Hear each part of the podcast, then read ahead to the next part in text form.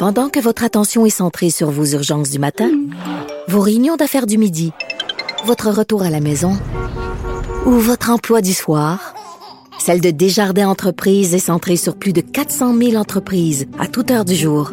Grâce à notre connaissance des secteurs d'activité et à notre accompagnement spécialisé, nous aidons les entrepreneurs à relever chaque défi pour qu'ils puissent rester centrés sur ce qui compte, le développement de leur entreprise.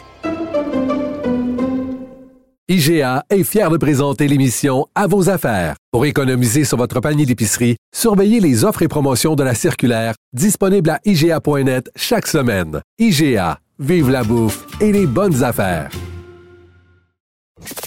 Avertissement. Cette émission peut provoquer des débats et des prises de position pas comme les autres. Vous écoutez Sophie Durocher. Mercredi de cette semaine, la Banque du Canada a annoncé qu'elle préférait euh, retarder jusqu'au mois de mars euh, l'annonce de différentes hausses de taux d'intérêt.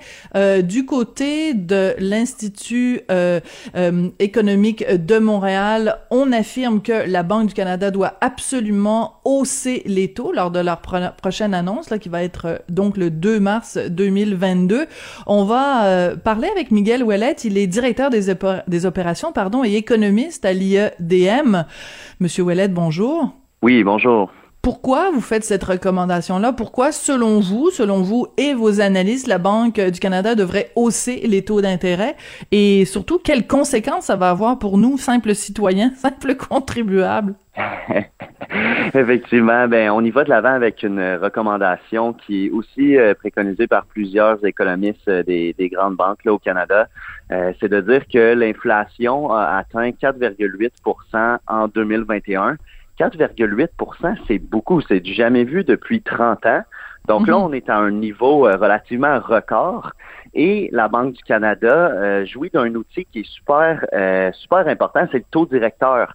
Donc, le 2 mars prochain, euh, on espère que la Banque du Canada va hausser sa son taux cible de financement un jour et que le taux euh, directeur atteigne le, 0,50 parce qu'en fait, pour monsieur, madame, tout le monde, euh, l'inflation, c'est un peu comme une taxe déguisée indirecte sur sur nous parce qu'en fait si tous les prix des, des biens et services au Canada augmentent de 4,8% ben là, pour le consommateur moyen, ça lui coûte beaucoup plus cher. Puis en même temps, son épargne, il faut qu'il fasse au moins un rendement de 4,8% sinon il s'appauvrit en termes réels. Bien sûr. Donc, c'est c'est vraiment l'inflation, c'est une taxe déguisée, puis c'est une taxe qui est d'ailleurs régressive. Parce qu'on s'entend pour Céline Dion, ou le président de compagnie, une hausse de 4,8% du prix des carottes, c'est pas si grave. Mais pour monsieur, madame, tout le monde, pour la classe moyenne, pour les moins nantis, c'est réellement une taxe qui fait mal. Donc, c'est pour ça que la Banque du mhm. Canada, entre autres, doit stabiliser l'inflation. Voilà. Donc vous dites que c'est une taxe qui est régressive, contrairement à une taxe qui serait progressive, c'est-à-dire par exemple quand on est imposé, ben selon nos revenus, selon l'ampleur de nos revenus, euh, Céline Dion, pour reprendre votre exemple, si elle payait des impôts au Canada, elle paierait des impôts évidemment beaucoup plus élevés qu'une mère de famille monoparentale qui habite à Hochelaga Maisonneuve. Non, mais c'est parce qu'on utilise des fois des termes euh, scientifiques, euh, scientifiques, mais des termes financiers, régressifs, progressifs et tout ça. Et chaque fois que je parle de finances euh, à la radio, je trouve que c'est important de ramener ça sur le ben plancher des vaches parce que on est d'accord, puis c'est un, un, un, vieux cheval de bataille que j'ai. Il y a un manque de littératie financière euh, au Québec. Donc, je mhm. trouve que c'est important à chaque fois de reprendre les termes et de bien les, les, les expliquer, Monsieur Ouellet. Donc, Mettons que, en effet, le 2 mars, la Banque du Canada euh, hausse euh, son, les taux, euh, les taux lors de leur prochaine annonce. je me mets à la place justement, comme vous le dites, de Monsieur et Madame tout le monde. oui, peut-être que son épargne va lui rapporter plus. En même temps, est-ce que la crainte, c'est pas et corrigez-moi si je me trompe, de se dire, ben par exemple, pour mon hypothèque va me coûter plus cher. Est-ce qu'on peut vraiment faire un lien de cause à effet comme ça? Bien, certainement. Puis d'ailleurs, vous avez parfaitement raison hein, pour, la, pour la vulgarisation. Je trouve ça super important pour que tout le monde comprenne euh, bien ça, parce que des fois, on parle d'inflation, on parle de taux directeur, puis là, on se perd un peu là-dedans, puis on se dit, ben, ça n'a pas vraiment d'effet sur moi. Mais oui, ça a un effet. Puis ce que vous dites présentement, c'est, euh, très vrai. Si on est un propriétaire présentement d'une maison, d'un condo, puis qu'on a une hypothèque euh, et qu'on est à, à taux variable, ben si les le taux directeur augmente, c'est certain que le coût d'emprunt, le, coût de notre hypothèque va aussi augmenter. Pour ceux qui sont euh, avec une hypothèque à taux fixe, bon, ben, ça va être au renouvellement qu'on va payer plus cher. Donc, oui, dans un certain sens, les propriétaires actuels vont payer plus cher. Toutefois, étant donné que le coût d'emprunter augmente, ben c'est normal qu'il y ait moins de gens qui veulent acheter de nouvelles maisons, de nouveaux condos, ce qui devrait contribuer à stabiliser le prix de l'immobilier en ce moment qui, est en surchauffe. Donc pour les, euh, les, nouveaux propriétaires ou ceux qui, qui voudraient plutôt avoir une maison euh, dans les prochains mois, les prochaines années, ben une hausse de taux, ça peut être euh, vu du bon oeil pour ce qui est des prix. Toutefois, l'hypothèque va coûter plus cher. Puis en fait, c'est vraiment ça le but. Là. Quand on hausse les taux, c'est un peu venir restreindre la demande mhm. parce qu'on dit en ce moment que la demande va faire gonfler les prix. Et c'est ce qu'on voit avec l'inflation à 4,8% Donc, on vient un peu calmer le marché. On essaye vraiment de, d'éteindre le feu, d'éteindre la surchauffe. Alors que quand on est en période de récession, qu'arrive une crise comme la crise financière en 2008, mais ben là, souvent, ce que la banque fait, c'est qu'elle dit, bon, ben moi, je vais baisser mes taux, qui va faire en sorte que les gens, ça va leur coûter moins cher d'emprunter, ça va leur coûter moins cher de consommer, d'investir, donc ça devrait relancer l'économie. Donc on y va toujours un peu à, l'inverse de ce qu'on voit présentement. Là, on est en période de surchauffe, donc il faut augmenter les taux, et quand on mhm. sera en récession, on va diminuer les taux. D'accord. Euh, dans votre recommandation que vous faites euh, à la Banque euh, du Canada, vous parlez également de, politique monétaire, la gestion de la, de la dette, la façon dont elle se fait à Ottawa. Vous en pensez quoi à l'IEDM? Ben, c'est sûr qu'en ce moment, la, dette fédérale a atteint un, niveau aussi record qui a dépassé les 1200 milliards. Pour monsieur, madame, tout le monde qui regarde ça, on peut se dire, ben, 1200 milliards, ça veut dire quoi pour moi? En fait, sur la dette fédérale, on paie euh, un, du service de la dette, donc des intérêts sur la dette. En ce moment, on paye environ 22 milliards par année. Donc ça, c'est vraiment 22 milliards par année qui est enlevé des poches des contribuables pour payer les intérêts. Donc, c'est pas un service public.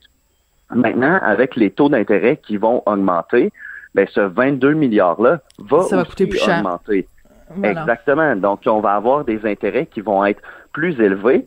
Et si le gouvernement fédéral continue de dépenser sans compter, bien, la dette fédérale va aussi grimper.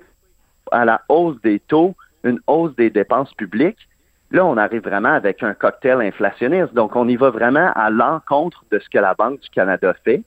Donc, nous, on dit vraiment au fédéral, vous devez avoir une certaine rigueur budgétaire parce qu'on ne peut plus saigner les contribuables.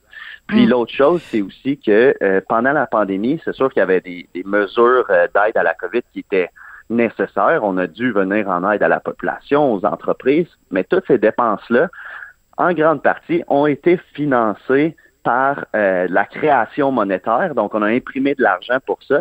Puis ça, la création monétaire, quand c'est un, un niveau qui est relativement élevé, ça crée aussi de l'inflation. Donc, on met en garde le gouvernement fédéral par rapport à ça, puis on essaie de lui dire qu'il faut euh, remettre un peu d'ordre dans la maison. Oui, mais en même temps, Justin Trudeau, euh, il y a, on a l'impression parfois qu'il pense que l'argent euh, pousse dans les arbres. Et ben écoutez, c'est aussi pour rien qu'il a été réélu, hein. Je veux dire, euh, les gens ont aimé ça recevoir de la PCU puis toutes sortes d'autres euh, programmes financiers, comme si comme si on avait les moyens de se de se payer ça.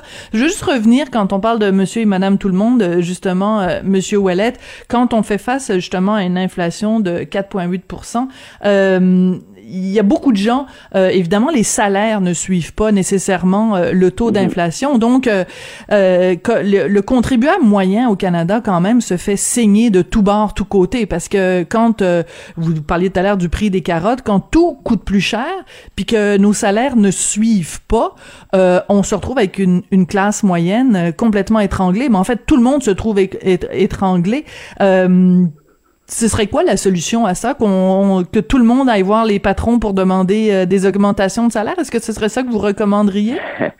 Ben c'est ça effectivement, c'est que c'est un monde qui est assez difficile quand il y a une inflation élevée parce que si on va voir notre patron, c'est certain que le patron va dire ben écoute, moi aussi, le prix de mes intrants ont augmenté, le prix de mes matériaux, tout ça ont augmenté. Donc, ma marge de profit diminue aussi.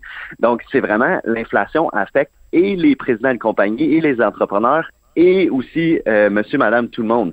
Donc, vraiment, une solution, c'est de s'assurer que notre épargne, nos placements fassent au moins euh, le taux d'inflation, mais c'est pas tout le monde qui a des placements, c'est pas tout le monde qui a de l'épargne.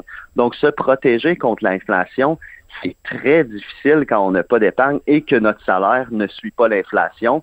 Et c'est pour ça, justement, que le gouvernement fédéral doit mettre de la rigueur budgétaire et que la Banque du Canada doit hausser le taux directeur parce que sinon, on va juste continuer à taxer les consommateurs avec l'inflation. Puis, à un niveau comme en ce moment, 4,8% on dit c'est élevé, mais il y a des pays où ce qu'il y a eu de l'hyperinflation, ça c'est de l'inflation à un niveau vraiment mm-hmm. record, jamais ben, On passe à la Grèce, évidemment. Exactement. Ben oui, la Grèce, on pense au Zimbabwe. Au Zimbabwe, l'inflation a atteint un niveau de 1 million de pourcents par mois à un certain hein? moment. Donc vraiment, c'est, c'est, c'est un pays qui était que la monnaie dévaluait, que les gens devaient arriver avec des vallées. on n'est pas rendu là quand même. Pour acheter un sandwich. On n'est pas rendu là, effectivement. Donc, c'est pour ça que en ce moment, à 4,8, faut pas non plus virer fou en disant là, on va tomber dans une spirale euh, inflationniste. Et le but de notre sortie, c'est justement, c'est pas d'arriver puis de jeter de l'huile sur le feu puis là d'être vraiment alarmiste, mais c'est plutôt de dire à 4,8% c'est le bon moment de faire quelque chose parce que, étant donné que les prix augmentent, ça fait mal à la classe moyenne et au moins nantis. Donc, il faut réellement faire quelque chose maintenant. D'accord. Bon, bah écoute, espérons que euh, Ottawa vous vous écoutera. Euh, je veux juste euh, terminer sur une note un peu ironique parce que vous dites l'important, donc la seule façon, la seule marge de manœuvre qu'on a quand les, les, les, prix des biens et services augmentent, mais qu'on n'a pas d'augmentation de salaire, c'est évidemment de miser sur l'épargne. Et il faut que l'épargne nous donne des bons rendements. Mais en ce moment, la bourse est pas mal en train de s'écrabouiller, donc c'est mhm. pas super. C'est pas un beau moment, mais ça veut pas dire qu'elle va pas reprendre à un moment donné, mais c'est plutôt... Euh, il y a quelqu'un cette semaine qui utilisait, je me souviens plus quel chroniqueur, qui a dit que la bourse était bipolaire. Je pense que c'est peut-être Michel Girard dans le Journal de Montréal qui disait que la bourse était, était bipolaire. Donc, euh, bon... puis, dans des moments incertains comme ça aussi, avec les, les effets de Micron, puis là, le, le marché ne sait pas réellement si la banque va hausser les taux ou pas. Donc, quand c'est incertain, souvent la bourse tombe effectivement bipolaire. Alors, euh, bon, écoutez, on attend donc euh, avec impatience euh, le 2 mars d'en savoir un, petit peu plus. Merci ben, de votre travail de, de, de, vulgarisation et de conscientisation. Miguel Ouellet, directeur des opérations et économiste à l'IEDM, l'Institut économique de Montréal. Merci beaucoup, Monsieur Ouellet. Ça fait grand plaisir, merci. Merci. Ben, je sais que des fois parler de chiffres, ça donne un petit peu euh, mal à la tête, donc euh, j'espère que vous avez un, beau petit pot de Tylenol, pas trop loin. C'est comme ça que se termine l'émission. Merci à Jean-François Paquet à la mise en onde, à la réalisation. Merci aussi à Florence Lamoureux à la recherche. Je vous souhaite au cours des prochains jours de passer euh, une excellente fin de semaine et on se retrouve bien sûr lundi sans faute à Cube Radio.